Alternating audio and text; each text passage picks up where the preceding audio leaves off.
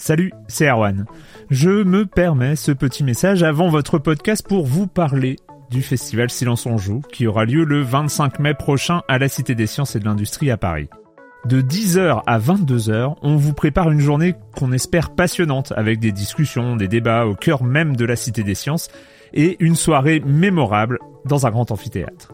La billetterie est ouverte, le lien est dans la description des derniers épisodes et vous trouverez aussi un lien vers la programmation. C'est 20 euros pour la journée et la soirée, et si vous voulez juste passer nous voir en journée, il suffit d'une entrée classique pour la cité, c'est 13 euros tarif plein avec éventuellement des réductions. C'est la première fois qu'on organise un truc pareil et on espère vraiment que vous répondrez présente et présent. En tout cas, nous, on a très envie de vous croiser de rencontrer celles et ceux qui nous écoutent chaque semaine. Rendez-vous donc le 25 mai et je vous laisse avec votre épisode de Silence en joue ou de la bande-annonce ou de Gâchette gauche ou de Dans la boucle. Enfin bref, bonne écoute. I'm Sandra, and I'm just the professional your small business was looking for. But you didn't hire me because you didn't use LinkedIn jobs. LinkedIn has professionals you can't find anywhere else, including those who aren't actively looking for a new job but might be open to the perfect role, like me. In a given month, over 70% of LinkedIn users don't visit other leading job sites. So if you're not looking on LinkedIn, you'll miss out on great candidates like Sandra. Start hiring professionals like a professional. Post your free job on linkedin.com/people today. Silence on joue, Erwan Cario, bonjour.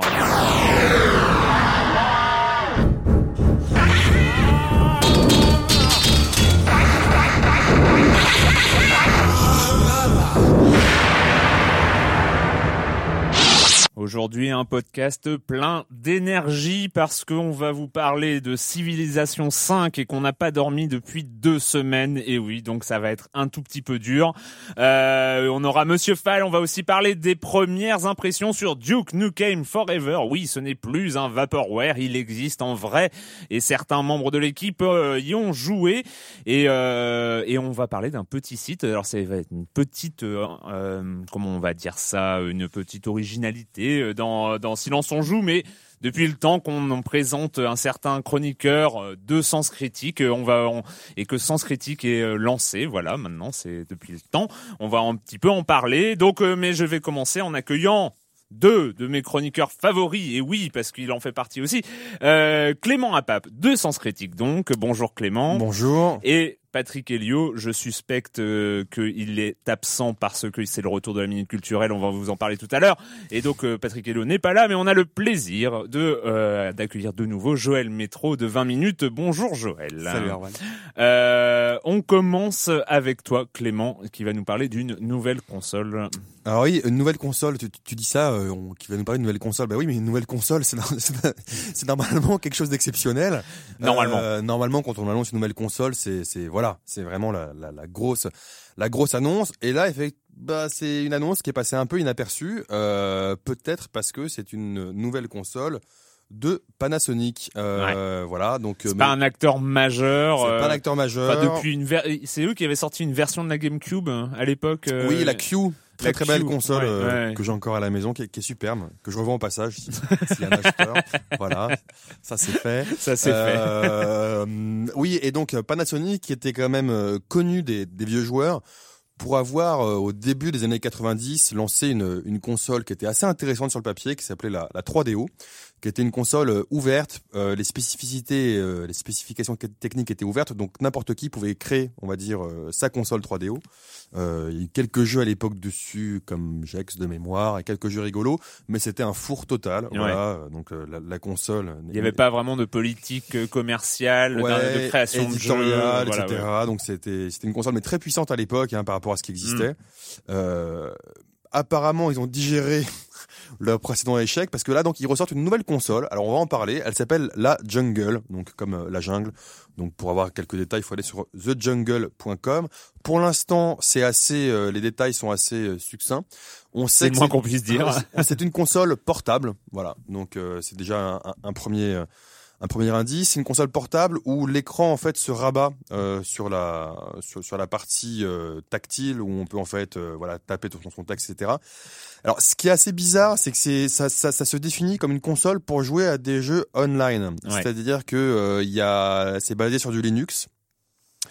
Aujourd'hui, le seul jeu annoncé, c'est Battlestar Galactica Online, qui est un jeu web, en fait. Donc on peut imaginer qu'il y aura pas mal de jeux web ou même Farmville, euh, tous ces jeux voilà jouables euh, jouables sur le net.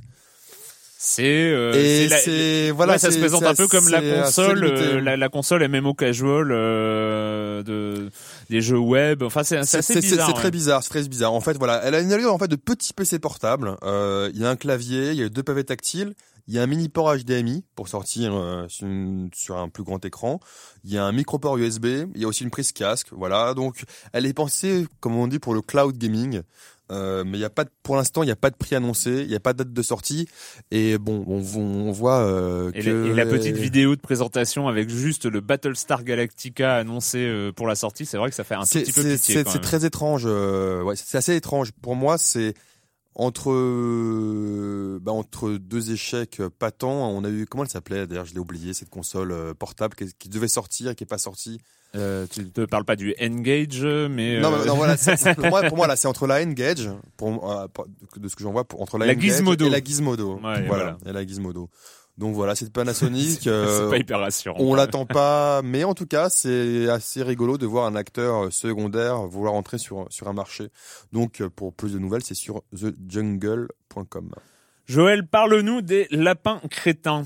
Oui, alors ces personnages en fait donc qui sont euh, qui ont été créés en, 2006 par euh, Michel Ancel et qui euh, et qui en fait ont fait bah, qui sont connus au-delà du, du, jeu vidéo puisqu'ils ont fait de la pub sur bah, plus récemment sur les canettes de Coca puis on les a vus Renault chez, Renault, ouais, chez Renault. Et en fait lundi et sur le web souvent dans les petites parodies ouais des, des parodies de, de, sportifs notamment mm. Et en fait, lundi dernier, il y a les, Ubisoft a annoncé un partenariat avec les studios Hardman. Alors, les studios Hardman, c'est les studios britanniques. Euh, oui, de, devant lesquels je devant lesquels je me prosterne hein, régulièrement. Euh, les studios Hardman, voilà, c'est Gromit, euh, Chicken Run, enfin voilà. Et donc, ils ont annoncé en fait un partenariat pour créer un, un film, enfin pas un film, mais une, un pilote de, de séries télévisées d'animation en fait. Donc ce serait animé comme à la Hardman, c'est-à-dire euh... Non, parce qu'en fait ils font de la 3D maintenant. Hein, et ils, ah, font aussi de la 3D. Ils font pas, ils font plus que. Ce serait, pas de la, de la pâte à ah, bah, modeler, euh, image par image. Pour, l'instant, c'est pas trop. Enfin, hier, je, je, je discutais avec euh, Fred Tonnet, qui est directeur des, des, productions films et cinématiques chez Ubisoft, qui disait que pour l'instant la technique n'avait pas encore été fixée. Donc ça peut être. Euh, on peut imaginer que ce soit la pâte à modeler, on peut imaginer que ce soit de, de l'animation ou n'importe ou n'importe quoi d'autre. Moi, je veux bien la pâte à modeler, moi. Ah, ah oui, non, mais la, la, la, la, pâte à modeler, c'est quand même le must du must. Euh, ouais. Ce serait génial, mais en termes de coût de production, je suis pas forcément persuadé ouais. que le, mais le, le, fait de filmer de la pâte à modeler image par image soit encore hyper rentable. Ouais, c'est pas faux. Voilà. Même si c'est euh, la meilleure euh, au niveau des textures, au niveau de tout ce que tu veux. Ouais, puis les lapins crétins qui explosent, ah, machin, non, ça, serait rigolo. Ça serait formidable. Voilà, le, le, pilote devrait être livré d'ici d'ici mai 2011. Voilà. D'accord on est assez impatient quand même, parce que c'est des jolis petits personnages. Le com des coms de la semaine dernière, nous parlions de euh, notamment de Halo Reach, euh, et nous avons eu quelques commentaires attristés. Oui, euh, je suis assez déçu. Alors là, c'est Tetsuo AK2 qui parle. Je suis assez déçu de votre traitement de Halo Reach. Je ne suis euh, de loin pas un fanboy. J'étais le premier à ne pas comprendre l'engouement pour le 2 et le 3 avec leur level design boiteux et leur couleur flashy. Je comprends aussi que la masse des fanboys peut, peut agacer, et, euh, mais malgré ça, je trouve vraiment que vous traitez le jeu par-dessus la jambe. Euh, voilà. Bon, après, il explique. En, et je finis, il finit. En bref, même si vous n'avez pas d'attachement particulier à la série, je vous trouve un peu léger dans votre argumentation, ce qui n'est pas habituel dans votre podcast, surtout, euh, bref. Et euh, autre commentaire de Skiski euh, qui dit euh, en fait le problème c'est que finalement on avait l'impression qu'il parlait de Halo parce qu'il fallait bien en parler, mais que si c'était un autre jeu il n'aurait rien dit dessus. Cela pourrait expliquer le manque d'intérêt et d'enthousiasme de la critique. Ce qu'il faudrait c'est qu'à l'avenir, lorsqu'un grand jeu comme cela sort et que cela ne vous inspire pas, mieux vaudrait clairement le dire et faire l'impasse parce que finalement je préfère vous entendre critiquer un jeu que vous avez aimé et qui me donne envie d'y jouer. Euh, oui, on savait que forcément euh, critiquer Halo Reach, euh, c'était c'était peut-être un peu problématique. En même temps, je suis pas loin d'être d'accord avec quelques critiques de notre critique. Moi, je dois avouer que j'étais un peu perturbé à la fin de moi personnellement, hein, je ne parle pas pour pour l'ensemble des personnes, j'étais un peu perturbé à la fin de la, semaine dernière, de la quand à la fin de la séquence où on parle de Halo Reach, parce que je trouvais qu'il y avait pas de il y avait pas de hum, d'énergie, enfin de, on avait l'impression qu'on était là à dire ouais, c'est un peu ce jeu sorti fanboy classique, Halo machin, enfin. Et mais et finalement sans sans vraiment en avoir en, en, avoir dit ce qu'on en pensait. Mais en y réfléchissant, c'est aussi que euh, Halo euh, est une telle euh, grosse machine de guerre et qui est très calibrée. Elle est, il y a, pas, il a pas d'erreur de gameplay fondamentale, il n'y a pas d'erreur de design fondamentale. En même temps, on accroche, on n'accroche pas. Et c'est vrai que bon, moi, je dois avouer, voilà, euh, Tetsuo, AK2 et Skiski n'étaient pas les seuls, même s'il y en a qui étaient généralement ceux qui n'aimaient pas Halo, qui étaient très d'accord avec nous, hein, voilà. Mais voilà, je trouve que moi, je suis assez d'accord. J'étais peut-être un peu, euh, un peu, ça m'a fait bizarre cette critique. Mais bon, voilà. Bah, moi, j'aurais bien aimé y jouer. Ouais. moi, je trouve que c'est surtout un jeu qui est vraiment calibré pour pour le multijoueur en fait. Euh, ouais. Je trouve que jouer en solo, le mode campagne, ça vaut pas tellement le coup. Euh, enfin, je trouve ouais, vraiment c'est. Attention, on va encore avoir des commentaires du coup la, la, semaine prochaine. Non, mais de là, de... un peu enthousiaste s'il te plaît. non, mais c'est c'est vrai aussi que de là à faire l'impasse sur un jeu comme Halo Reach, c'était un petit peu difficile. Hein. Sur Silence on joue, on est là toutes les semaines, on est quand même censé traiter un peu de l'actualité et ça en faisait partie. Euh, après, je comprends ceux qui étaient un petit peu circonspects quand quant à la teneur même de notre critique. Mm. Bon, bah voilà, ça nous arrive, on ne peut pas être excellent à chaque fois. Pardon. Euh, juste euh, Scrision qui fait Clément. Oui. Clément. Clément, c'est lui qui le dit. Hein. C'est moi. Il mais je joue bien, hein, tu vois, acteur studio et tout. Clément, où es-tu? Où sont les larmes et les cris? Aucune manifestation de désespoir? Clément euh, Oui. Mais oui, pourtant, je continue quand même, ça arrête pas là. Mais oui, pourtant, Team Fortress 2 vient de sortir une mise à jour plus que douteuse avec plein de super armes pour les plus fortunés. Ouais, non, oui, non, le drop est toujours possible, mais alors faut s'accrocher sévère. Ouais, non, à titre personnel, euh, laisse-le finir quand même, euh, monsieur, monsieur Apap. Laissez finir votre, votre interlocuteur. À titre personnel, je suis prêt à investir dans ce jeu quelques euros car il le mérite euh, amplement en nous traitant comme des princes avec, des des mises à jour dignes d'addons gratuits euh, pour depuis quelques années, mais alors nous réclamer des sous de cette façon-là, quel manque de délicatesse. Et aucune réaction d'un des plus grands défenseurs du jeu. Je te laisse la parole. Oui, alors euh, justement, je voulais éviter de, de faire une émission entière là-dessus, euh, mais en fait, alors pour pour expliquer en fait euh, ce dont il s'agit précisément, Team Fortress 2, donc c'est le jeu auquel j'ai le plus joué, je crois, depuis euh, que je joue à un jeu vidéo. Depuis que tu joues. Je, voilà, j'en suis à 800, 800 à peu près, 800, 900 heures de jeu, je sais ah plus, oui, enfin quand pas, loin, ouais. Enfin depuis qu'il est sorti, hein, attention, hein, attention. Mais euh, voilà, donc c'est un jeu qui coûtait hum, pas très cher. C'est un jeu, ça fait plusieurs années qu'il est là. C'est un jeu qui qui a été euh, qui a été souvent mis à jour de manière, comme on le dit très bien, gratuite, avec des nouvelles maps. Enfin, à chaque fois, le jeu était vraiment renouvelé, vraiment en profondeur. Ouais. Et ça, ça va continuer à l'être. Donc, c'est-à-dire que le jeu, tout, chaque fois qu'il y aura une nouvelle map, donc une nouvelle map, c'est, énorme pour un jeu du genre. Hein. Oui, oui, complètement. Chaque, voilà, chaque fois qu'il y a une nouvelle map, de, de nouvelles améliorations sur les, sur les, sur les classes, parce que c'est un jeu de, de, de shoot par équipe et en classe, tout ça va continuer à être gratuit. Là, ce qu'il propose, en fait, et moi, ça me choque pas du tout. Euh, après, on, est, on, on l'achète ou pas. C'est tout l'aspect, on va dire, cosmétique euh, ou pas. Euh, il y a, par exemple, théoriquement en jouant de manière euh, totalement aléatoire euh, par le hasard, on recevait euh, au bout de 3 4 heures de jeu ou moins, on recevait un petit item, un chapeau, une nouvelle batte quand on joue le scout, un, Mm. une nouvelle arme, un nouveau truc, etc. Et là, en fait, ils proposent contre des sommes euh, qui sont pas très élevées, en fait, d'acheter cet item-là plutôt que d'attendre de l'avoir euh, En gratuitement. drop, euh, ouais, voilà. Et à côté, on va dire que tous les modeurs qui créent des, des, des, des trucs spécifiques, en fait, ils font un peu comme Apple sur l'App Store. Les modeurs le vendent par ce système-là, et eux, ils prennent une, une partie dessus. Donc, euh, Donc c'est un petit peu d'item selling qui. euh, c'est l'item, voilà, c'est l'item selling, mais, Mais ça qui ne change. crée pas de déséquilibre de gameplay. Non, il y a quelques petites. Moi, j'avoue, j'ai, j'avoue, j'ai craqué. Euh, Qu'est-ce que t'as acheté? J'ai dépensé une dizaine d'euros dans, dans, dans des petits trucs euh, rigolos et totalement, totalement débiles, et dont, dont une arme que, que j'attendais depuis longtemps, qui malheureusement j'avais tout droppé sauf celle-là. Bah voilà, j'en ai, voilà, je, je l'ai acheté, je l'ai payé 1,20€, euh, voilà. C'est euh, après, il y a rien d'abusé. Maintenant, c'est vrai que si il faut, à, à partir du moment où il faudra acheter ces trucs pour avoir un pour avoir une expérience de jeu agréable, ça sera, ça sera du foutage de gueule. Mais sinon, franchement, on peut, on peut pas leur en vouloir, quoi. Et, tout, et sachant que tout ce qui est, tout ce qui va être encore euh, vraiment hyper intéressant sera encore gratuit. D'accord. Voilà. Donc, euh, moi, je leur dis, vous Donc avez raison, tu, les gars. euh, tu restes, tu restes le plus grand défenseur. De non, mais Team puis, et puis même payer 20, si- allez, au pire, si tu payes 20 euros, je pense que si tu dois, tu dois tout acheter, tout acheter, tout, tout, tout acheter, je crois qu'on a pour 60 ou 80 euros. c'est un peu cher. Même.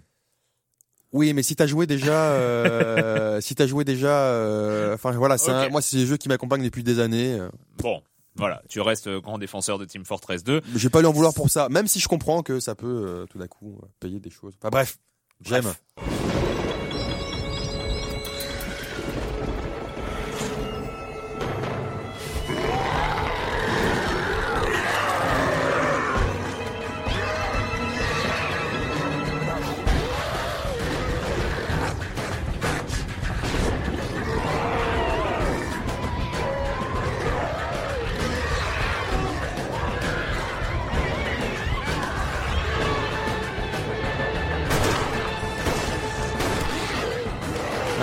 Dead Redemption Undead Nightmare, c'est un des DLC annoncés depuis très longtemps. J'étais persuadé jusqu'à maintenant, enfin mais encore que c'était euh, une extension multijoueur. Et alors en voyant cette vidéo, il semblerait qu'il y ait quand même du scénario solo. Enfin je je ne sais pas trop. J'avoue que je ne suis pas renseigné outre mesure non plus, hein, mais euh, en tout cas une superbe affiche, une superbe affiche qui circule sur le web euh, avec un zombie qui tient un, qui tient un revolver à la façon de John Marston. ouais. Et euh, c'est Alors, normalement, si si Patrick était là, ça y est, on en aurait pour 5-10 minutes euh, sur les zombies. euh. Ouais, mais bon, euh, très très attendu. Enfin, c'est une des une des nombreuses extensions annoncées de Red Dead Redemption. Moi, qui Payante, euh, contrairement à Team Fortress 2 où tout est Gna, gratuit. gna, gna, gna, gna. rappelons-le. Mais en tout cas, moi voilà, ça me donnera l'occasion de retourner euh, dans les contrées de Red Dead Redemption avec euh, plaisir. Alors voilà, au début c'était Clément Apap de Gamecult, ensuite c'était Clément Apap euh, tout court. Et voilà, maintenant depuis quelques semaines, euh, nous, en- quand je te présente, c'est euh, de Sens Critique, euh, depuis quelques mois hein, même. Ouais, même. ouais. Euh, et enfin, enfin, nos auditeurs. Alors, on n'en a pas trop parlé auparavant, mais enfin, nos auditeurs peuvent venir sur Sens Critique. Oui, on, on en avait invité quelques-uns euh, il y a quelques mois déjà. oui, sur les forums, sur les sur les forums, les gens actifs sur les forums de Silence on joue ont pratiquement tous leur compte. Tout à fait, voilà. quasiment, nos, nos cinq auditeurs.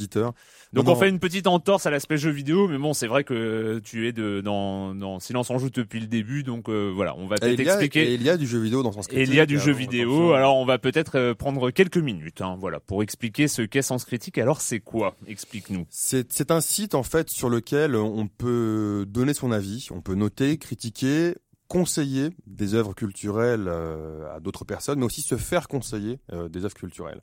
Alors ça concerne pour l'instant cinq domaines. Donc c'est les œuvres culturelles en gros qu'on trouve euh, dans les dans les magasins, c'est-à-dire Oui. qu'on a on a les films, enfin au cinéma, hein. on a les films, les livres. Euh, les jeux vidéo, les séries, les BD, donc ça c'est ce qui est actif, et ce qui va arriver plus tard, c'est c'est la musique. Oui, c'est le, le grand, euh, le, le gros travaux euh, Ouais, manquant euh, voilà, Tout à fait. culturel. Euh, donc on va dire que, on va dire que le site en fait il est on peut le diviser on peut le diviser en trois grosses euh, tranches de mille feuilles. J'aime bien. Toujours millefeuille. toujours les mille feuilles toujours un les feuilles. grand succès le non on va dire voilà il y a, y a un, il y a un aspect outil en fait où on peut euh, donc euh, on peut noter critiquer euh, toutes les œuvres qui existent. On peut créer euh, top 10 on peut créer ses propres listes Voilà Euh, les listes. euh, Il y, a, y certains utilisateurs qui ont des listes qui commencent à devenir mythiques. euh, voilà, qui créent des listes de films thématiques de western où il y a un où- port de. Voilà, ou- voilà. les, les, les, les jeux vidéo qui ont une fin pourrie, euh, les, les, les, les, bons, les meilleurs bouquins d'Amélie Nothomb. Enfin, on peut, on peut créer comme ça. Mais elle est pas vide? Non, pardon. Justement, je, je te tendais une perche. Voilà, on peut créer ces listes pour organiser sa collection et, et voilà. Donc il y a des gens qui utilisent quasiment que ça et ça, ça leur suffit. Après, il y a un autre aspect qui est l'aspect, euh, qui est l'aspect communautaire du site. Donc euh, un peu comme sur Twitter, c'est pas comme sur Facebook, on a des amis. Un peu comme sur Twitter, on décide de suivre des gens euh, avec qui on a des affinités culturelles, par exemple. Par exemple, moi je décide euh, de suivre, de te suivre Erwan et de suivre Marc, notre réalisateur. Et chaque fois qu'ils vont, chaque fois que vous allez faire une action sur une œuvre culturelle, chaque fois que vous allez dire j'ai envie de voir tel film ou je suis en train de lire tel bouquin ou j'ai noté Civilisation 5 8 sur 10, voici ma critique. Moi, je vais le voir dans mon feed, un peu un peu à la Facebook, donc je vais voir en fait l'activité culturelle euh, de mes amis ou pas, ou des gens en tout cas dont, De tes éclaireurs. de mes éclaireurs. Voilà, Ouais. c'est c'est le nom qu'on leur a donné. Euh, cet aspect, cet aspect, cet aspect communautaire se retrouve en fait sur chaque fiche parce que chaque chaque œuvre culturelle qui existe a une fiche sur laquelle on voit la pochette, le petit résumé, etc. Et on voit là la note que tous les internautes ont donnée. Par Ouais, exemple, la euh, moyenne des la notes. moyenne des notes globalement. Par exemple, Bienvenue chez les Ch'tis, euh, 8 sur 10. Voilà. Et à côté, Hmm. on voit la note moyenne de ces éclaireurs sur le même film. Par exemple, euh, les Ch'tis, 4 sur 10. Voilà. Euh, Je donne un exemple. Donc voilà, donc on retrouve en fait, c'est pour aussi se donner, pour avoir une idée euh, de ce que vaut une œuvre culturelle, quelle qu'elle soit, quel que soit, quel que soit son domaine. Et enfin, la troisième partie, euh, sur laquelle on travaille encore en ce moment, c'est, euh, parce qu'on travaille toujours sur le site pour l'améliorer évidemment, Ouais, alors donc il est en bêta Il est euh, semi-public. semi-public. C'est-à-dire qu'il faut être invité par un membre déjà Voilà. déjà inscrit. Alors juste un message à nos auditeurs qui voudraient essayer Sens Critique. Je pense qu'il suffit de laisser un petit mot sur les forums de Silence on Joue pour trouver un gentil samaritain Oui, qui euh, voilà. aura une Ou invitation. alors sinon, vous allez sur facebook.com slash sans critique et il y a, y a Ouais. 10 000 personnes qui, qui, qui vous donneront une invitation avec, avec plaisir. Euh, et donc voilà, pour finir, la, la dernière, la dernière phase, la, dernière, la troisième partie du site, en fait, nous, le- notre but, c'est de faire remonter en fait toute, toute l'info. euh, et donc, on est susceptible de le dire, bah tiens, en ce moment, euh, ce qui buzz au cinéma, c'est ça, ça, ça et ça. Ce qui marche, euh, les meilleures notes, c'est ça, ça, ça et ça. Voilà, on peut dire euh, en remontant Ce que les gens ont ont envie de voir avant la sortie, c'est The Social Network Par euh, exemple. en ce moment. euh, Exact- voilà. Exactement. Donc on, on fait remonter en fait l'info. Nous, on- nous on crée pas vraiment d'édito, mais on fait remonter les, les goûts et des, des- de, de tous les gens qui sont sur le site pour dire ce qu'ils pensent, pour donner les tendances, et- etc. Mais Donc voilà gro- globalement ce que ce qu'est le site aujourd'hui. Ce qui est sympa aussi, c'est qu'il y a aussi un, un aspect ludique. C'est les- il y a un système d'a- d'achievements. Bah oui, de- parce de que euh, tout à fait, badge. tout à fait, euh, Joël, bêta Ouais. testeur. euh, Non, mais qui est bien. hein. Non, non, exactement. Oui, on a récupéré, euh, on a récupéré effectivement pas mal. Enfin, on est des internautes. euh, nous, on fait des sites. Nous, je le dis souvent, mais nous, euh, on fait des sites à la base pour nous. Euh, Gamecult, euh, je l'ai fait parce que j'étais, un joueur et que j'avais envie d'en parler de cette manière-là. Euh, Sens critique, moi, c'est un site que je recherchais en tant qu'internaute et qui Mm. n'existait pas. Donc effectivement, il y a, comme tu le dis très bien, Joël, il y a une partie ludique, tout à fait, car je suis quelqu'un de, de ludique. Euh, non, non, on a récupéré, on a récupéré un système très simple hein, qui existe dans les jeux vidéo, inspiré des jeux vidéo. Hein, c'est les, les achievements ou les ou les ou les trophées euh, sur PS3 et Xbox. En gros, c'est juste des, des badges qui sont qui qui qui reflètent l'activité que tu as sur le site. En gros, c'est si, te- si tu critiques que des films et que des films euh, et rien d'autre, bah tu auras un badge monomaniaque film par exemple. Hmm. Si tu mets que des 8, des 9 et des 10 parce qu'on note sur 10 les œuvres sur Sens Critique, si tu mets que des 8, des 9 et des 10, tu auras un badge école des fans. Hmm. Si tu mets plus des notes pourries que des bonnes notes, tu auras un badge pisse froid. Si tu voilà, tu auras toujours il y a un aspect ludique comme ça, on peut te dire euh, effectivement aussi quand tu vas sur la fiche de quelqu'un, tu vois euh, tu vois la manière dont il donne des notes, tu vois euh, s'il préfère les films, euh, les séries, etc. Et donc, dis-moi, tu viens de sortir d'une phase de bêta fermée euh, ou qui était sur invitation uniquement. euh, Et une sur- phase alpha avant, parce que c'est un site qui une s'est créé, un site qui s'est créé avec la, la communauté. Ouais, en la, fait, la ouais. phase alpha, c'était fin 2009, donc ça, voilà. ça fait ouais, déjà ça- un bon bout de temps, un ouais. bon bout de Ouais, temps. ça doit ouais. faire un an pratiquement qu'elle est sortie cette phase alpha. ouais, quasiment. Ouais. Je crois que mon Un peu moins compte d'un date an. de octobre Oui, car 2009. tu as... oui, il faut dire qu'Erwan était le, premier alpha officiel. Mais euh, mais donc euh, ça, ça met du temps quand même. Euh, là aujourd'hui c'est tu vois le bout du chemin quoi. Ah, tout à fait, tout à fait. Bah, ça met du temps, oui, parce que on veut faire les choses bien. Et c'est pas à Gamecult, le site que j'ai fait avant, c'était un site, on va dire, éditorial. Donc c'est un site, euh, on propose quelque chose, les internautes, euh, ils adhèrent ou pas, ils peuvent rien, etc. Là, c'est un site où il faut aussi, nous, on a nos attentes, on a, on sait ce qu'on voulait faire comme, comme type de site, et je pense qu'on y est arrivé. Mais après, il faut aussi voir comment les internautes, euh, c'est très important sur un site comme ça de, de, de fonctionner par étapes. Euh, de, et tout- Dieu, Dieu sait si tu le sais, puisque depuis un an, le site a terriblement changé, il s'est vraiment étoffé. C'est important d'évoluer et, euh, et voilà, de, de, de simplifier, de rendre l'interface facile, etc. Tout ça, tout ça, ça prend du temps. Mais, mais globalement, là, on a, on a vraiment une communauté qui est, pour l'instant, assez fantastique, même si, à mon avis, les Google vont arriver. Mais euh, non, non, on a une communauté assez Il y a fantastique. intérêt hein, pour toi. Évidemment, euh, une communauté assez fantastique qui nous a qui nous a beaucoup aidé et, euh, et on est toujours très ouvert à, à leur feedback. Donc on le répète, si vous voulez essayer, de toute façon la meilleure façon de le découvrir, c'est pas en écoutant Clément Impape, mais c'est en essayant C'est en soi-même. euh, ouais, c'est en l'essayant, et en mettant sûr. ses petites notes et, et voilà, euh, c'est il suffit, je pense, de laisser soit sur Facebook, soit sur les forums de Silence on joue euh, une demande, même si vous ne connaissez personne d'inscrit à Sens Sens Critique, je pense que vous trouverez un bon samaritain pour vous offrir Sans, une, sans problème. ouais. une invitation. Euh, voilà, senscritique.com. Will you be adored by the masses for your kind rule, even hand, and flourishing culture? Will you introduce great wonders to the world? Discover exciting new technologies? Will people talk of the greatness and glory of your cities for generations to come?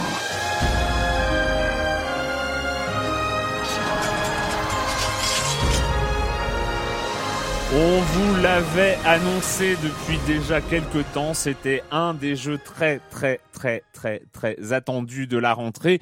Civilization 5, euh, il est arrivé, on y a joué, on n'a pas dormi, c'est un drame. Euh, allez, je commence par euh, qui? Clément, allez, non. Euh, oui, Si, non, non. mais comme, comme tu veux, Joël. vas-y, Vas-y, vas-y, voilà. Euh, que dire? Euh, bah, Les gens le connaissent. Voilà. Euh, c'est fini. Je vais me coucher là. Non, parce que moi, je évidemment, je suis. Moi, c'est- assez dramatique parce que mes, j'ai- mon Mac sur lequel je travaille est juste à côté de mon PC sur lequel je joue, et et- il fallait pas que j'en lançais juste un tour de civilisation, Ah non, sinon je non. savais que voilà, le site à, à côté n'a- n'allait pas avancer. Alors, Civilization 5, moi, ce que j'aime beaucoup dans, dans ce dans, dans cette dans cette série, alors c'est une série pour ceux qui connaissent pas, c'est une série euh, qui a posé les jalons du genre. C'est une série qui a un peu inventé, on va dire, euh, enfin qui a popularisé à mort le, le concept. C'est on, on s'occupe d'une- civilisation des anciens temps dans de le moins futur, 4000 avant Jésus-Christ jusqu'en Jusqu'à 2050. et euh, le but Enfin, c'est en mode maximum. On Voilà. peut jouer à mode plus simple. Ouais. Mais... euh, le, le but c'est de gérer le but c'est donc de gérer l'expansion de sa de sa civilisation de gérer autant la culture euh, la politique l'armée la gestion des villes l'expansion La science. la science surtout enfin entre autres Euh, parce que comme on le dit c'est euh, c'est pas forcément un jeu guerrier c'est un jeu qui se joue au tour par tour voilà Euh, donc on fait ces petites euh, ces petits trucs on regarde tout si tout va bien puis pouf Et donc clique. on en est au cinquième Ouais. épisode et, euh, et le concept reste très très stable. Le On- concept reste stable, mais ce qui est assez intéressant pour ce genre de jeu, c'est qu'ils n'ont pas peur non plus de, de révolutionner de manière toute relative, mais révolutionner quand même le, le, le concept. Euh, c'est pour ça ce qui a fait un peu grincer les dents sur, sur cet épisode. Euh, et je trouve ça assez original qui donne, euh, bah, sur le cinquième, c'est un jeune, un jeune, vraiment un jeune, il a, il a, Il a est- vingt- il est- 25 ans. 25 ans, ouais. John, Ouais. John Shafter. Voilà, euh, donc euh, de, de, de redonner un peu de sang neuf à, à une franchise. Mais d'ailleurs, euh, je crois que Joël, tu l'as rencontré, Ouais, ouais, John non, je- Shafter. Non, absolument, oui, je l'ai rencontré, donc euh, il m'a parlé effectivement des, des nouveautés de, de, de, de ce jeu, enfin voilà, qui est une espèce de socle comme ça, de tradition bien établie, ouais, comme tu le, comme tu as rappelé Clément, on a des conseillers euh, diplomatiques, militaires, etc. Le but, c'est, euh, comme disait John Shafter, c'est un jeu qui répond à la règle des quatre X exploration, expansion, exploitation des ressources et extermination des ennemis. Voilà. Et, euh, et, et l'une des, des nouveautés, par exemple, de, qu'il a, qu'il a introduit dans le jeu, c'est le, c'est le design en fait des cartes, qui maintenant en fait ne sont plus des cases, mais des hexagones. Ouais. Et, Et ça, là, change, ça ça change change tout. énormément de C'est- choses. Eh hein. ouais. C'est c'est un petit détail, hein, on dirait comme ça, je passais d'un carré à un hexagone, euh, deux côtés en plus, ouais, et alors, mais euh, en fait, on retrouve, euh, on, on se retrouve finalement, dans, en tout cas dans la partie militaire, dans un vrai wargame. Oui, exactement. Ça- le- au niveau militaire, ça devient un wargame puisque euh, le gros changement pour ceux qui connaissaient les épisodes précédents, dans les épisodes précédents, on pouvait entasser ses unités sur Ouais. une seule case et avancer de case en case. Là, comme il y a une seule unité par case possible, il faut vraiment faire les stratégies d'encerclement si on veut, si on veut attaquer une ville, euh, par, par faut exemple. préparer, faut pré- bien préparer son armée, faut regarder le terrain, la topographie, euh, les, des choses comme ça pour euh, pour pas se faire euh, déborder et euh, éviter que euh, une une armée monstrueuse sorte du nuage de guerre euh, et, Ouais. euh, te- et finalement euh, attaque ton artillerie que tu as foutu devant euh, Ouais. connement devant tes chars. hein, c'est Bête- bête. euh, bêtement, bêtement. Bêtement et là euh, là tu te fais mais bien pourrir la tête. Oui, je sais, j'ai vécu. Alors non non, c'est moi c'est c'est un jeu, euh, c'est un jeu qui bah c'est c'est le le problème, c'est aussi un- c'est le problème. Oui, c'est un problème d'un côté, c'est que tu le, tu dis bah là, une petite partie à 20h, ça va, tu regardes ta montre 23h, tu dis OK, c'est bon, juste un, un petit tour. Puis hop, 4h30 du matin. Mais vraiment, Mm. c'est-à-dire Oui. que non mais c'est pas une légende. Hein, c'est- pas une je pense que légende. toute personne Souvent, ayant joué à voilà. Civilisation voilà. on a ce- blanche, ouais, quoi. on, Ouais. on a cette espèce Ouais, de, euh, de de vortex euh, Temporel, qui nous absorbe. Parce qu'on dit souvent, oui, ce jeu est tellement génial qu'on le lâche pas jusqu'à la fin, on passe 20 heures dessus. Non, mais là, c'est Voilà, c'est le concept même du tour par tour. On a le temps. On Oui, dit- on alors qu'on se- alors qu'on se dit aussi que le, le côté tour par tour permet un peu plus de détachement parce que c'est vrai qu'un jeu de stratégie temps réel, on est obligé de regarder, d'être tout le temps attentif, d'être tout le temps dans l'action et puis le tour par tour, on est du on a le temps de réflexion et tout ça, mais en fait c'est encore plus hypnotique, c'est-à-dire que on, on s'absorbe encore plus dans cette gestion. Et euh, moi je sais qu'on m'a parlé pendant des parties où j'étais dans Civilisation et je n'entendais pas, C'est euh, je, je n'entendais pas. Ce qui est assez hallucinant, c'est que ce, ce- ce- jeu-là, Civilisation, pas celui-là en- précisément, mais Civilisation, moi je connais des gens qui ne sont pas joueurs et qui ne jouent qu'à ce jeu-là. Ouais. Voilà, notamment un de mes associés sur Sens Critique, bah, il joue qu'à ce jeu-là. Civilisation, pour lui, voilà, il sait, il, il- quand, il, quand il sort, il sort. Maintenant, moi, sur, sur ce jeu, j'ai quand même dit, enfin, je, mes petits, mes petits, des petits bémols. mes petits bémols, euh, j'ai vachement aimé, euh, parce que c'est c'est difficile de rentrer dans le détail de tout, hein, vu la richesse d'un jeu comme pareil. J'ai vachement aimé le concept de cité-état qu'ils ont, qu'ils qu'ils ont Ouais. inclus. Ah, moi, je crois que c'était Gadget, euh, Ah, bah, pour le coup. Ben moi, pas du tout. Ah moi pas du tout, hein. Ah ouais. pas, pas Ouais. du tout. Gadget. Parce que justement, je trouve que c'est ce qui est très intéressant, c'est que ça peut créer des, des, des systèmes de, de, de guerre froide. C'est-à-dire que t'es pas en guerre avec euh, ton adversaire, ton l'intelligence- l'intelligence artificielle qui, qui ton ennemi, mais tu peux te battre pour le contrôle de cité-état qui te rapporte des, des bonus. Et ça, j'ai trouvé ça de manière. euh, Ah, moi en même temps j'ai une tendance à les envahir, hein, mais euh... Ah oui, mais voilà, cha- chacun sa manière de jouer. C'est ça, qui- c'est ça qui est, qui est génial dans Civilisation, c'est que chacun sa manière de jouer. Tu peux, tu peux gagner juste par la culture ou la science, même s'il me semble que dans celui-là, euh, l'armée semble un peu plus. L'armée semble favorisée. est, un peu plus simple à gérer en termes de, surtout face à une IA. C'est vrai que euh, au niveau militaire justement, ça a complexifié énormément et c'est facile de, de prendre, surtout dès qu'on a un tout petit peu d'avance scientifique. euh, je pense que l'IA a peu de chance euh, en armée. J'aime beaucoup le, le concept de cité-état. Ça remplit la carte Ouais. avant l'expansion des, des Des adversaires. ouais. Et finalement, ça, euh, voilà, on a déjà, on a déjà des gens qui euh, qui sont là tout autour, euh, avant même que l'adversaire qui est à l'autre bout de la carte. euh, Moi, je, je trouve ça intéressant. Par contre, alors vraiment, je vais, enfin, je vais essayer d'aller rapidement, mais sur, sur les défauts, bon, moi, ça m'empêche pas d'adorer le jeu. Hein. Je, je le répète, euh, disclaimer, j'adore le jeu et, et je me retiens d'y jouer euh, parce que j'ai j'ai envie d'avoir une vie à côté. Oui. hein. Euh, mais euh, non, ce que j'ai moyennement aimé, c'est à la fin d'une partie, les statistiques sont pas là. Ouais, c'est Donc un, ça, peu, c'est- un peu gênant c'est un peu après. gênant. Parce qu'une partie, c'est 7-8 heures quand même. Hein. Euh, bah, tu vas vite, hein, parce que moi, Ouh. 7-8 heures. euh, Ouais, ça peut durer. Ouais, non, peut-être plus en ouais, fait. moi, non, Mais le problème, c'est c'est ce vortex. euh, voilà. Ça, se trouve, j'ai oublié une session de jeu. Ouais, je, euh, je pense. ouais, peut-être, peut-être euh, 12 Ou tu vas 14, très vite, mais non, non, non, non, je vais pas très vite. Mais même moi plus, hein. Enfin, je, enfin bref, peut-être que je prends mon temps sur les tours, mais non, non, c'est, assez long. Euh, la diplomatie, qui, enfin moi j'adore être diplomate ou en tout cas gérer la diplomatie. Aujourd'hui, tu sais pas vraiment quelles sont les, les, les, les, on te dit pas clairement quelles sont les attitudes des gens à ton égard. Faut que tu regardes Hmm. leur tête pour Ouais, voir si t'aimes ouais, ou si t'aimes ouais. pas. Donc c'est, un peu bizarre. Et euh, bon, ils ont abandonné le concept de religion que je trouvais intéressant, mais bon, enfin, qui était un peu chiant à terme. Donc ça, c'est pourquoi pas. Par contre, ils ont bizarrement euh, simplifié quelque chose qui pour moi n'avait pas besoin de simplifier. On a toujours, à on doit toujours gérer la production des villes. euh, évidemment, c'est le concept du jeu. On doit toujours gérer la- le bonheur des citoyens. C'est aussi le concept du jeu. Mais ce que j'aimais bien dans le cadre, c'est qu'on devait gérer euh, la santé, l'état de pollution des villes. Ah oui. Euh, le, le, c'est ce truc, ils l'ont enlevé. Je sais pas pourquoi. Ça me semblait pas. euh, Enfin, j'aimais bien moi devoir gérer aussi le- la santé et pollution. Je trouvais ça assez intéressant et assez dans l'air du temps. Euh, Il y a quelques, ouais, y a quelques trucs comme ça qu'ils ont qu'ils ont simplifié ou qu'ils ont enlevé. C'est des choix de gameplay. Euh, Finalement, l'important, c'est que ce soit cohérent à la fin. Mais moi je trouve qu'il y a beaucoup, je, je suis pas tout à fait d'accord avec toi, euh, Clément. Je trouve qu'il y a vraiment, en fait, euh, ce jeu t'offre vraiment une liberté en fait de jouer. Tu peux, il y a des, comment dire, des, euh, des paramètres que tu peux régler. Par exemple, tes, tes vaisseaux que tu envoies, enfin les vaisseaux, les, les navires, tu peux les envoyer automatiquement euh, aller faire de l'exploration. Tu peux euh, t'occuper, enfin il y a une fonction qui permet euh, aux, aux ouvriers de s'occuper euh, automatiquement. Et ça, je trouve ça très bien. C'est-à-dire, ça te permet de, de t'intéresser seulement peut-être à un aspect du jeu, genre euh, Que tu pas aimes, hein. voilà que tu aimes, genre euh, je sais pas, aller d'aller euh, d'aller envahir tes, euh, tes voisins ou euh, ou d'aller euh, ou développer la scientifique ou le culture, l'aspect culturel. Ouais. Je trouve, non, mais je trouve que le jeu est super, enfin très accessible, c'est-à-dire au, euh, au- Attention, au- ouais, ouais, ouais. Non, mais il est très accessible, mais euh, alors je te rejoins, il est très accessible. Le peut-être que justement le précédent était un poil moins accessible, mais euh, pour les joueurs Plus qui- profond. en plus fait. profond, voilà. Ouais. pour les joueurs qui allaient plus loin dans le jeu, il a peut-être une profondeur, euh, voilà, une profondeur plus, plus accrue.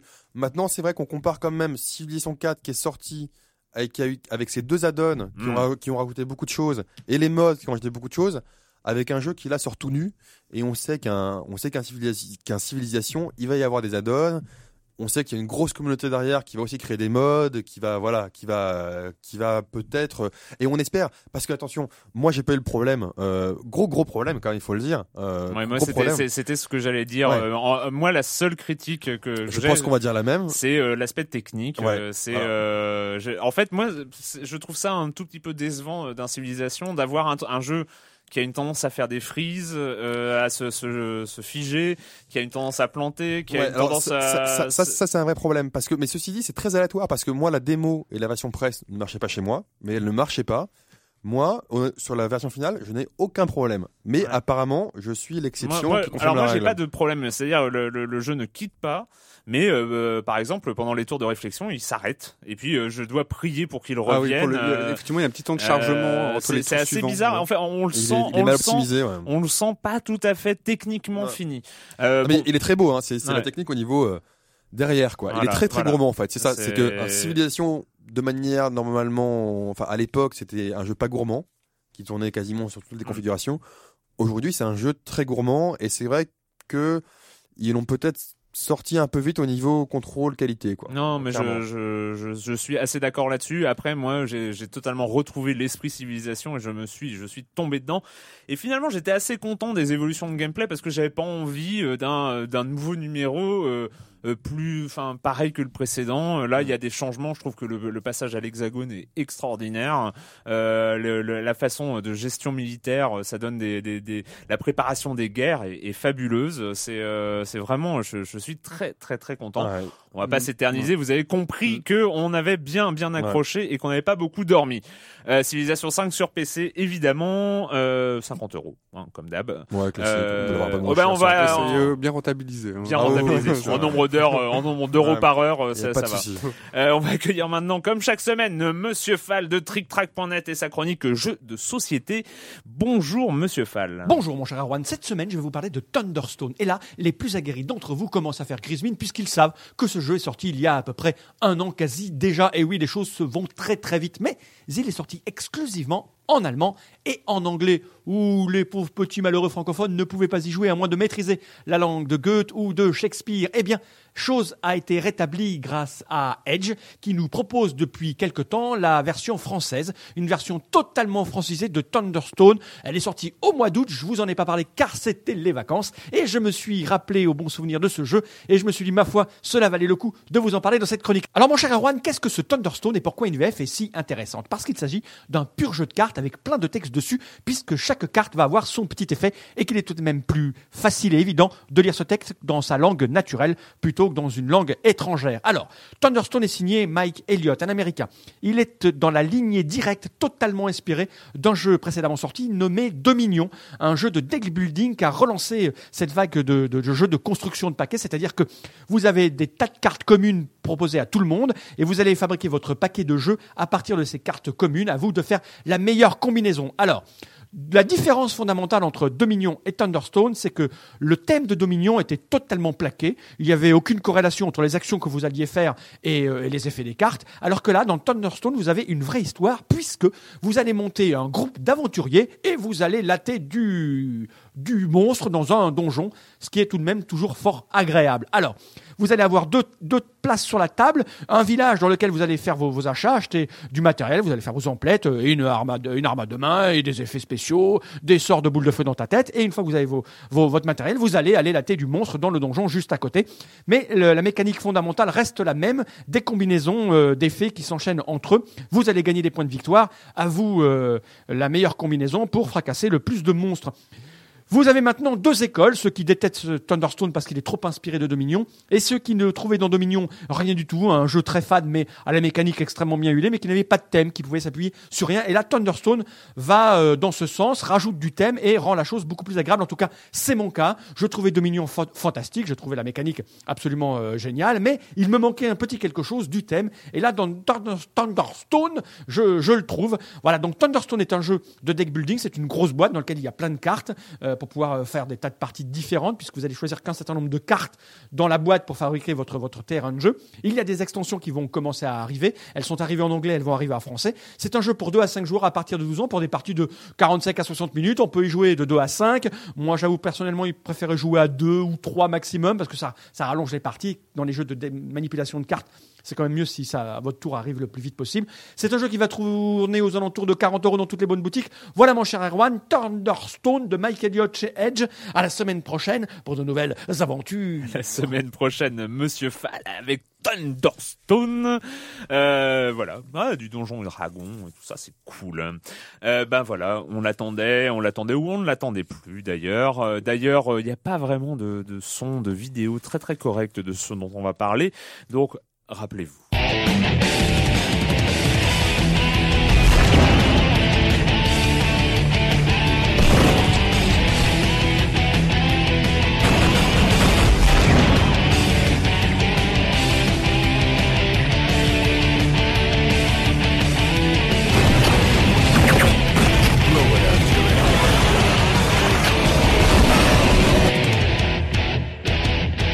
Come get some.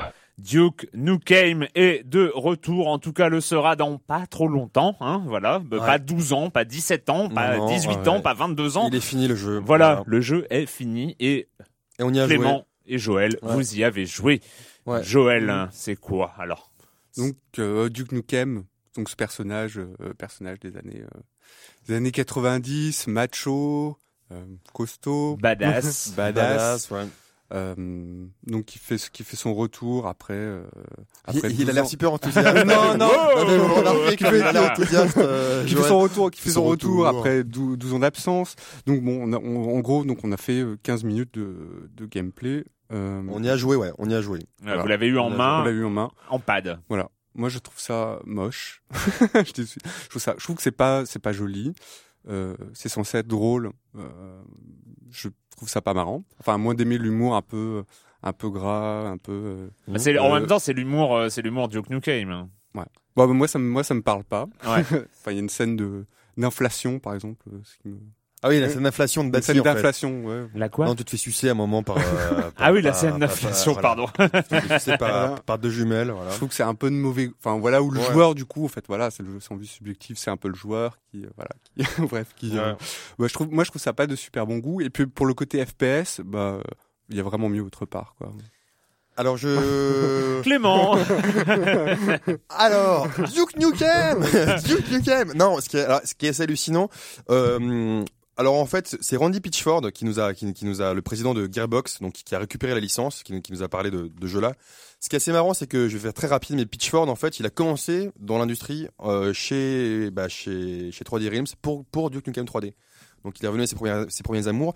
Ils n'ont pas refait les jeux, en fait. hein. Pour Ils- Duke Nukem 3D ou ouais, euh, pour le, le premier. Ah, le premier, en fait, d'accord. donc il- après il était parti fonder Gearbox. D'accord. Donc c'est pas Gearbox qui a fait le jeu, euh, ils ont racheté la licence et ils ont fini le jeu en fait. Donc D'accord. euh, Jeu de trois, que- c'était 3D Realms. Voilà. le 3D Realms, ouais, Ouais. tout à fait, le 3D Realms. Euh, donc ils l'ont, ils, ils, ils ont fini le jeu. Donc c'est un jeu, c'est assez bizarre parce qu'on sent qu'il est en développement depuis longtemps. Hein, et c'est- le cas, ça fait ça fait 12 ans. Donc comme le dit très bien, euh, comme le dit très bien Joël, c'est vrai qu'on n'est pas du tout, euh, c'est pas moche, mais on n'est pas du tout euh, aux, aux normes euh, graphiques d'aujourd'hui. Mm. Sachant que le, le FPS normalement c'est c'est ce qui est c'est ce qui est le plus à la pointe euh, Ouais. en termes de graphisme. Généralement, oui, c'est des démonstrations techniques. des démonstrations techniques. Là, on est 3 4 ans en arrière. Bon, c'est c'est pas c'est pas affreux hein, je veux dire on n'est pas dans un Minecraft non plus hein, je veux dire Mm. c'est mais mais bon, Mm. c'est vrai que bon voilà, il y a pas ce côté-là. Euh la démo, ce qu'on a vu au tout pro... on a en fait il y avait deux sessions. La première session qui était assez courte et en fait c'était le début du jeu.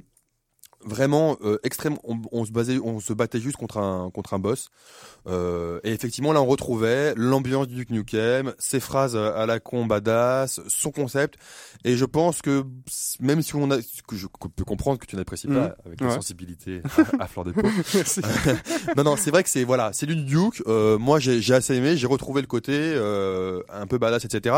Mais euh, il faut voir que dans cette démo il n'y avait pas du tout de difficulté. Ouais, c'était une démo en mode facile et au pad. Au pad, euh, c'était un PC, hein. c'était un. PC mais on jouait au pad. avec euh, de l'auto-M, donc c'était un peu bizarre, dans un, quand même sur un jeu PC de Mm. l'auto-M, mais bon, peut-être pour la démo, et avec une vie, on va dire, infinie, qui est un peu gérée comme dans Halo. C'est-à-dire que si on est blessé, hop, on attend un petit peu, et pouf, elle repart euh, tout de suite à, à fond. Donc, franchement, euh, et, le combat contre le boss, le boss c'était pas ouf, c'était un combat ultra classique, Euh, on se trafe, on tire, on se trafe, Mhm. on tire. On a, on peut pas dire qu'on a été euh, Très excité, Très ouais, excité. ouais. La deuxième partie, alors moi j'ai j'ai aimé retrouver toutes les armes de Duke Nukem. Voilà, c'est ça, c'est un la, jeu. la, la machine à rétrécir. La machine à rétrécir, par exemple, le Larry Gun, etc. En fait, ça va parler aux nostalgiques. Ouais, Euh, c'est- ça- dont- c'est- dont non, je fais à, vous entendre, à vous entendre, c'est ça. C'est ceux qui euh, ont regretté très longtemps que le Forever ne sorte pas. Finalement, il sort. Et Mais voilà, c'est ceux qui, l'attendaient il y a mais, 10 ans. mais, voilà, mais ils c'est vrai, maintenant. voilà. Mais c'est vrai que euh, bon, c'est toujours très difficile. Hein. En un quart d'heure, on n'a pas le temps de se faire une idée vraiment euh, du jeu. Mais c'est ultra classique. C'est vraiment ultra classique. C'est-à-dire que bon, on l'a vu qu'un seul ennemi, l'ennemi cochon qu'on voit d'habitude. J'étais content. Moi, j'étais content de le retrouver. Je vais pas dire le contraire, contrairement à, à Joël. Moi, Mm. j'étais content de le retrouver. J'étais content de voir de voir le, le trailer euh, qui était fantastique. J'étais content de le prendre en main. C'est pas jouissif. Euh, voilà, c'est et j'ai pas. Je m'attendais à retrouver un peu un petit côté Serious Sam avec beaucoup d'ennemis, Ouais. beaucoup de trucs. C'est pas le cas. Euh, voilà, il y a peu. Ouais, c'est vrai que depuis, depuis Duke Nukem, Serious Sam est devenu ma, ma- un peu ma référence en termes de FPS débile. Attends, il y a Pen- ouais. Ouais, aussi. Ouais, Painkiller. vrai, ouais. Et c'est vrai que moi, je m'attendais à un espèce de, de jeu aux hormones, pas que, pas que dans les phrases, de- dans, dans les phases de dialogue. Je m'attendais un peu à un jeu aux hormones assez, assez, assez violent, etc. Ouais, ouais, à la enfin, je sais pas, Gears of War. ou Ouais, même à la, voilà, à la painkiller rapide, etc. Le shotgun marche bien, mais c'est vrai que bon, voilà, on peut pas dire que, on peut pas dire qu'on est sur un jeu C'est le novateur. premier trimestre 2011. Normalement, Normalement, on parle, va de, bien. on parle de février, mais il y a rien de- d'officiel pour l'instant. I'm not gonna fight you. I'm gonna kick your ass. Voilà, bon, c'était. Tout est dit. Hein, Tout, voilà. est, tout est dit. Voilà, on en a fini pour euh, cette semaine et la question rituelle à laquelle vous n'avez pas échappé. Et quand vous ne jouez pas, putain, mais j'ai oublié la minute culturelle. Vous ne l'avez même pas rappelé.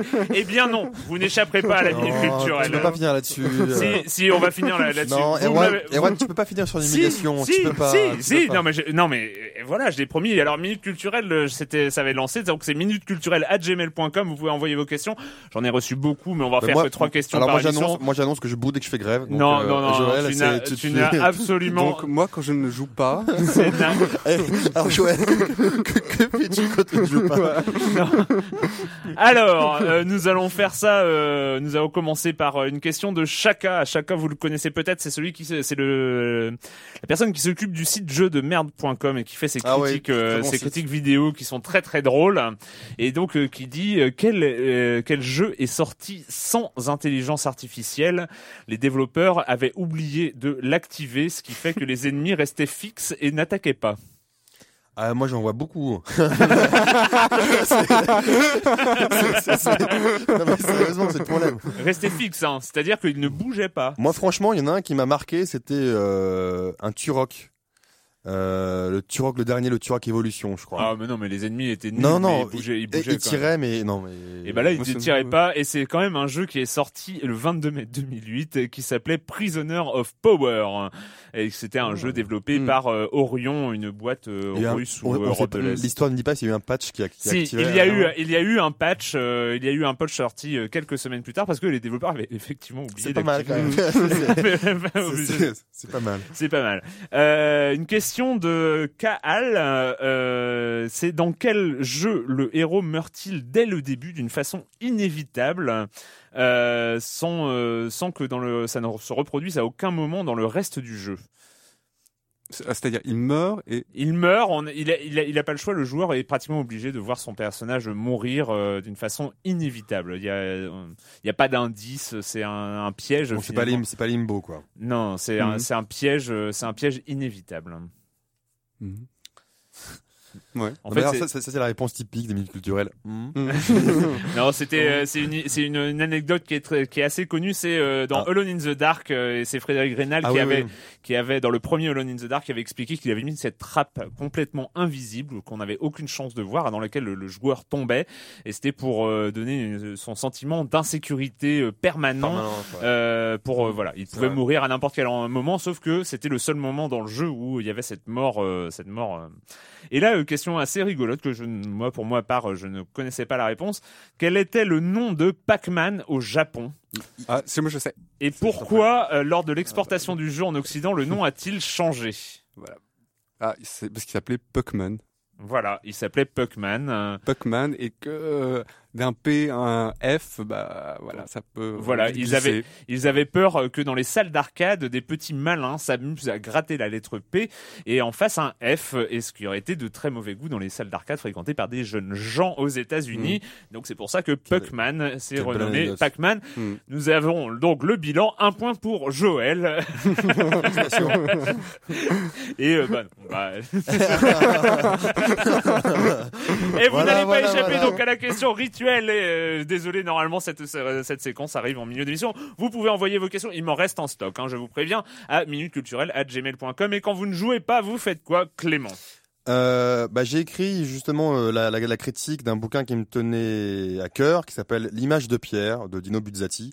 Euh, c'est un court roman. Euh, Buzzati, moi je l'adore. Pour moi, c'est un grand novelliste, vraiment un très très grand novelliste qui écrit des, nouvelles fantastiques. Et là, c'est un court roman euh, de science-fiction. On peut dire que 30 ans avant, euh, 30 ans avant l'invention euh, du genre cyberpunk, etc. Il avait, il avait en fait, il a inventé le concept d'intelligence artificielle avant même qu'il existe. Et en fait, c'est un roman d'amour. euh, L'image de Pierre, sans trop spoiler, ça parle de qu'est-ce que l'humanité quand il n'y a plus d'enveloppe corporelle. Est-ce qu'on peut encore parler d'humanité ou pas? Et c'est un roman fantastique. Malheureusement, euh, moi, c'est aussi ça qui a, co- qui a créé son côté, comme je le dis, euh, assez mythique pour moi. C'est un roman qui n'est plus publié, Ah. un roman qu'on ne trouve plus, euh, que moi j'avais trouvé dans la bibliothèque familiale. Mais donc on peut encore, justement, comme, comme j'ai fait un appel à l'aide sur, sur Internet, on m'a on m'a indiqué qu'on pouvait encore le trouver et je l'ai racheté. C'est pour ça que j'en parle parce que je l'ai relu. C'est un bouquin qu'on peut trouver sur les euh, sur les sites d'occasion, euh, Price Prime, Minister, eBay, euh, Amazon Marketplace, etc. C'est un petit bouquin. Donc voilà, c'est l'image de Pierre de Buzzati, un bouquin, le seul bouquin de science-fiction euh, de Buzzati et qui est vraiment fabuleux. Joël. Euh, bah, deux albums là que j'écoute en, en, en boucle depuis voilà, depuis un depuis un mois. Le premier en fait c'est d'un d'un- qui s'appelle From the Cradle to the Rave d'un d'un mec qui s'appelle Shit Robot. C'est signé sur le label DFA. Alors DFA pour Shit Robot, il s'appelle? Shit Robot. Ok. Voilà, Shit Robot. Pour, euh, c'est signé sur la label DFA. DFA, c'est LCD Sound System. C'est euh, pour moi le James Murphy, voilà, qui est un génie. C'est un bel album en fait de house euh, des années, enfin un bel hommage en fait à la house des années 80, 90. Et le deuxième album, c'est celui de, ce qui est signé chez Warp, s'appelle The Hundred in the Hands. C'est un, un- d'un duo new-yorkais électro-rock et c'est vraiment chouette. Et il passe en concert à, comment Paris le, le deuxième? Parce que The Hand- alors le nom du groupe c'est The Hundred in the Hands. Alors je me rappelle plus le nom de l'album ou si c'est éponyme. euh, voilà. d'accord, d'accord. Et c'est bien, c'est pour danser. Voilà. Alors moi pour ma part c'est très très très récent j'ai découvert alors j'ai vu sur euh, sur YouTube hein, qui est des- c'est euh, je ne suis pas très comique et one man show je- j'avoue que mis à part quelques exceptions rares je je, je, je n'aime pas trop ça et je suis tombé sur un certain Franck Lepage euh, qui est un, Un Français. spectacle un, un français euh, qui fait un spectacle alors bon je dois avouer je, je sais très bien que le jeu vidéo est de gauche donc en fait euh, j'ai- on a ce... non je déconne je déconne il me regarde Ah, Tu me rassures. il me regarde avec, il me regarde avec des grandes. Mais bon, c'est un spectacle qui fera sans doute beaucoup plus rire les gens euh, un peu plus à gauche, euh, voire très à gauche, parce que c'est un donc c'est un humoriste qui est proche des mouvances type attaque euh, et ce genre de choses.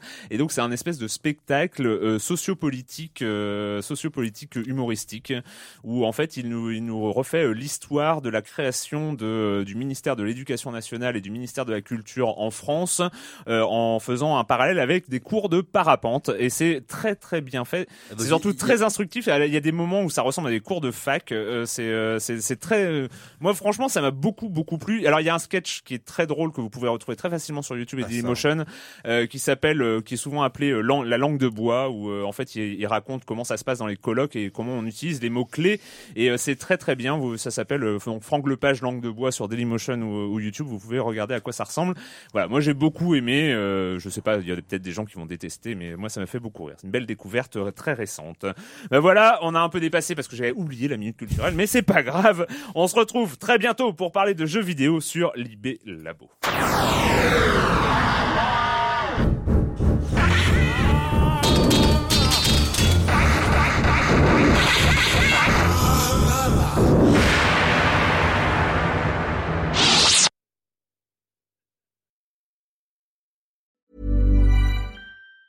Planning for your next trip? Elevate your travel style with Quince. Quince has all the jet-setting essentials you'll want for your next getaway, like European linen, premium luggage options, buttery soft Italian leather bags, and so much more. And it's all priced at 50 to 80% less than similar brands. Plus, Quince only works with factories that use safe and ethical manufacturing practices. Pack your bags with high-quality essentials you'll be wearing for vacations to come with Quince. Go to quince.com slash trip for free shipping and 365-day returns.